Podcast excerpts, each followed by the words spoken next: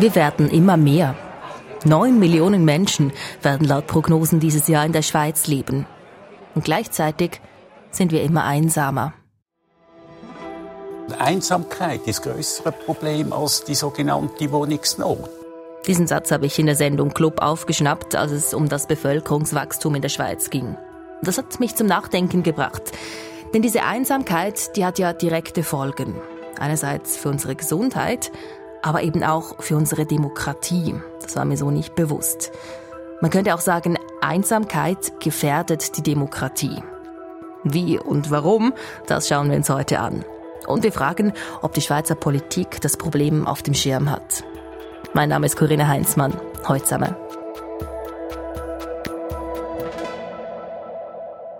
Kennt ihr das? Manchmal, da bin ich alleine zu Hause oder allein in der Stadt und find's mega. Zeit für mich, Erholung, mal kurz Pause von anderen Leuten.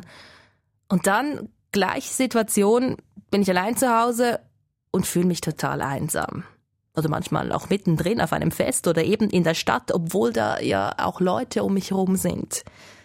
Einsamkeit, das hat eben nichts damit zu tun, ob man Menschen um sich herum hat oder nicht, sondern es ist laut Definition das subjektive Gefühl, zu wenig Kontakte zu haben und keine Nähe zu anderen Menschen zu spüren.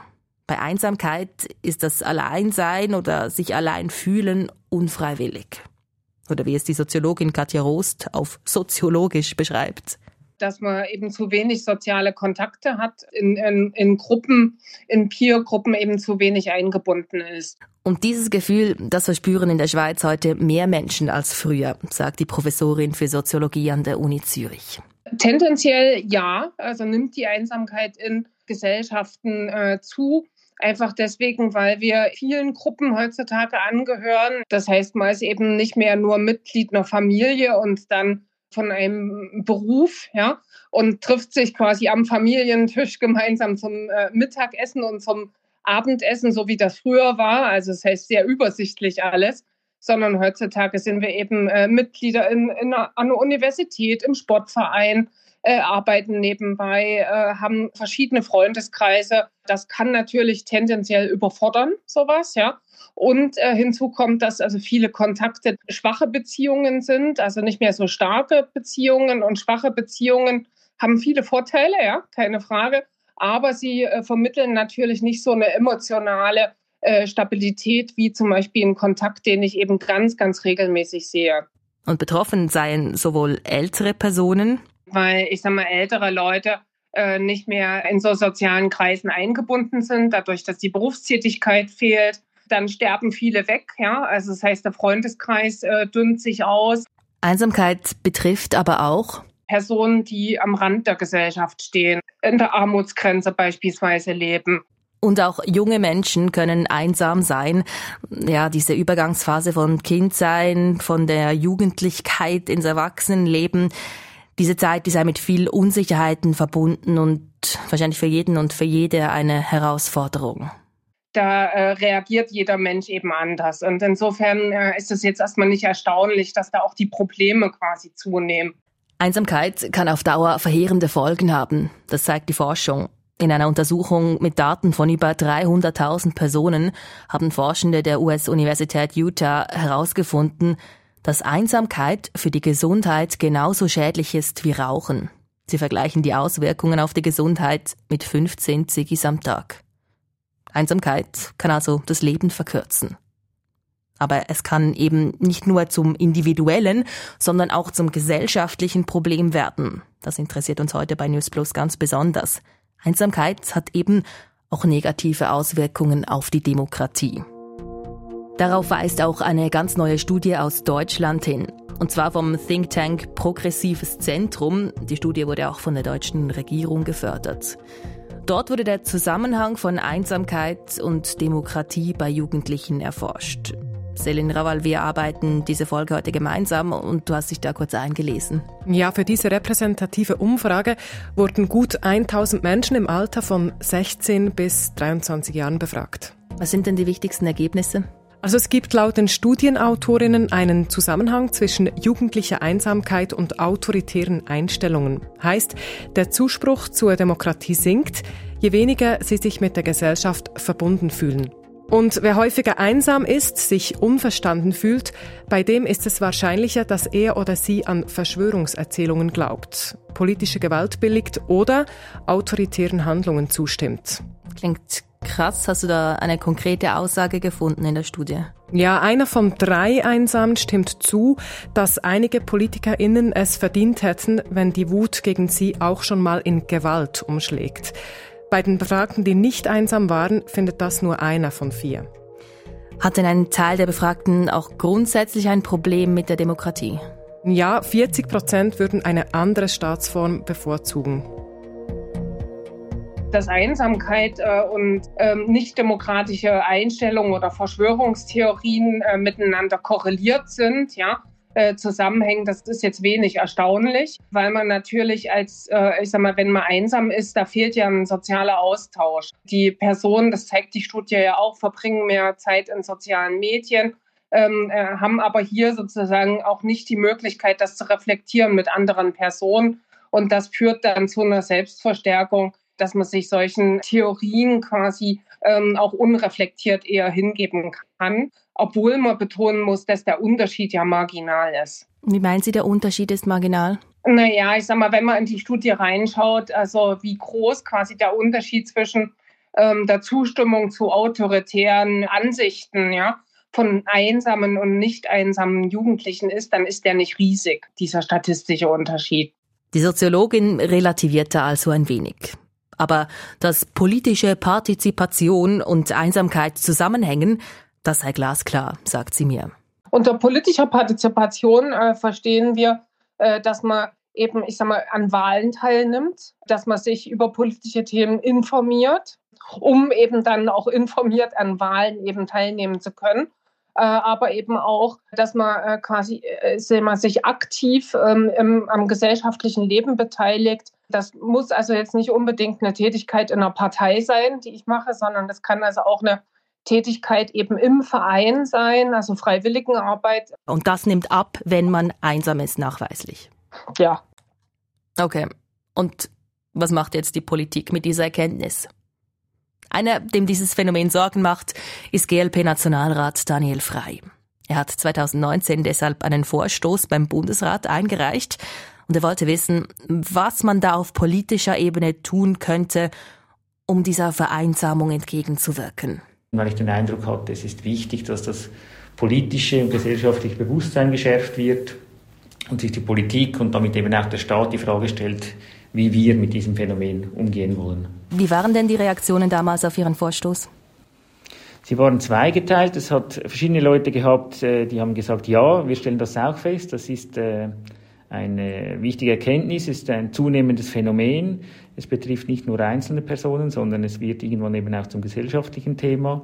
Es hat aber natürlich auch einige gehabt, die haben so ein bisschen gelächelt, die haben gefunden, ja, ja, klar, gibt es Leute, die fühlen sich einsam, aber ähm, dafür gibt es ja Kirchen, dafür gibt es ja Vereine, da gibt es äh, Jugendarbeit und so weiter und so fort. Das kann doch nicht eine Staatsaufgabe sein, dass wir uns ähm, auch noch damit auseinandersetzen müssen. Das muss privat gelöst werden.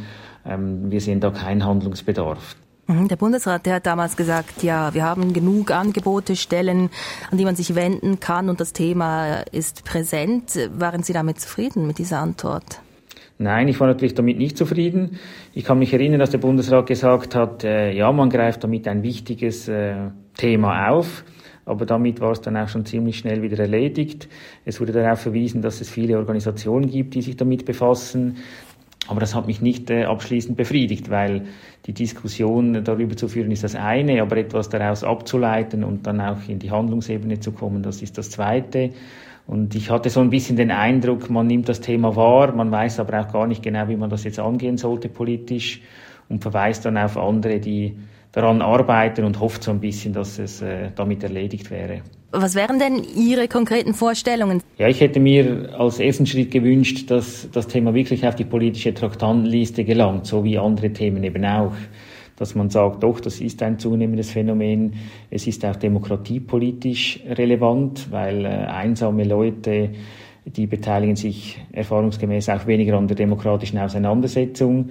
Man spricht ganz viel übereinander, aber nicht mehr miteinander. Und die Demokratie, die lebt vom Dialog, vom Austausch, von der Beteiligung. Also von dem Hintergrund habe ich gefunden, das wäre der erste Schritt, dass die Politik einfach mal sagt, doch, das ist ein Thema, wir fühlen uns auch zuständig. Die zweite Frage wäre dann, was kann die Politik tun?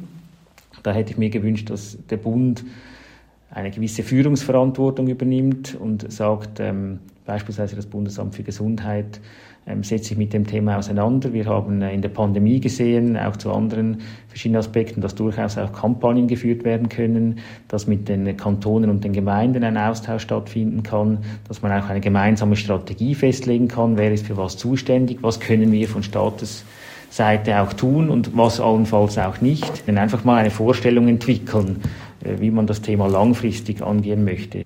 Seit Ihrem Vorstoß sind jetzt äh, vier Jahre vergangen. Hat sich denn jetzt in dieser Zeit etwas verändert aus Ihrer Sicht, wie mit dem Thema umgegangen wird? Ich habe den Eindruck, dass das Phänomen weiter zugenommen hat. Es hat ähm, vermehrt auch öffentliche Diskussionen darüber gegeben. Was ich weniger gespürt habe, ist, dass die Politik in die Gänge gekommen ist. Aber das öffentliche Bewusstsein für das Thema, das ist in meiner Beobachtung deutlich größer geworden in den letzten Jahren. Nationalrat Daniel Frey findet, die Politik in der Schweiz tut zu wenig gegen die Einsamkeit in der Bevölkerung. Und er hat auch den Eindruck, dass im Ausland mehr gemacht werde als bei uns. Und dieser Eindruck, der täuscht nicht, zumindest nicht, wenn man auf gewisse Länder schaut. Großbritannien zum Beispiel. Dort wird in diesem Bereich weltweite Pionierarbeit geleistet. Schon vor fünf Jahren hat Großbritannien ein Ministerium für Einsamkeit ins Leben gerufen. Da werden Millionen ausgegeben für 120 Projekte, um Einsamkeit strategisch zu bekämpfen. Bringt's das? Die britische Regierung, die lässt zumindest verlauten, dass diese Projekte positive Auswirkungen auf alle Altersgruppen hätten. Da gibt es solche zum Beispiel, die auf das Problem von Jugendtreffs fokussieren, welche aus Spargründen schließen mussten. Da versuchte man anzusetzen und spezifische alternative Orte zu schaffen, wo sich die Jugendlichen vernetzen können. Oder ein anderes Projekt zum Beispiel, das versucht RentnerInnen zu helfen, die weniger raus und unter Leute kommen, weil die Billetpreise für den ÖV angestiegen sind. Da werden jetzt etwa Tagesausflüge für ältere Menschen arrangiert. Dieser britische Weg gegen Einsamkeit macht mittlerweile auch in anderen Ländern Schule. Während der Corona-Pandemie lancierte Japan zum Beispiel vor zwei Jahren ebenfalls ein eigenes Einsamkeitsministerium. In anderen Ländern gibt es zahlreiche staatliche Projekte, die sich am Modell Großbritannien orientieren. Zum Beispiel in Deutschland. Für Soziologin Katja Rost ist relativ klar, wo die Wurzeln des Problems liegen. Sie sagt, eine Lösung gegen Einsamkeit ist lokale Stabilität. Was meint sie damit? Also weniger Mobilität, äh, mehr lokale Verankerung auch, ja. Und das sind natürlich äh, Prozesse, wo wir gerade in, in globalisierten Zeiten das Gegenteil erleben, ja. Also heutzutage wird ja von uns eine extreme Mobilität eben erwartet, ähm, äh, beruflich oder aus Ausbildungsgründen. Und das wurzelt uns ja quasi auch immer aus sozialen Beziehungen. Dass da die Politik mehr eingreifen müsse, findet sie aber nicht, im Gegensatz zu Daniel Frei. Die Politik, die mache schon genug, findet Trost. Dass das in äh, Gesellschaften heutzutage ein Problem ist, dass zum Beispiel Leute eben zu wenig ich sag mal, in Vereinen tätig sind, äh, zu wenig eben Integration erleben manche Gru Gruppierungen. Und dass das aber eben wichtig ist äh, für politische Partizipation. Ich glaube, das ist den Akteuren äh, in, auch in der Schweiz bewusst, den politischen. Und man versucht auch dort entgegenzuwirken, indem man eben beispielsweise solche Vereinstätigkeiten oder so ein ähm, soziales Engagement dann versucht quasi zu unterstützen, indem man beispielsweise Religionsgemeinschaften äh, auch unterstützt finanziell. Und Katja Rost ist positiv, was die Zukunft betrifft. Sie sagt, die Gesellschaft, die reguliere sich langfristig meist von alleine. Häufig besitzt die Gesellschaft quasi als Ganzes ein äh, viel höheres Regenerationspotenzial, so würde ich das mal nennen, ja, als eine politische Intervention überhaupt machen kann. Also das heißt, häufig reguliert sich die Gesellschaft langfristig von alleine.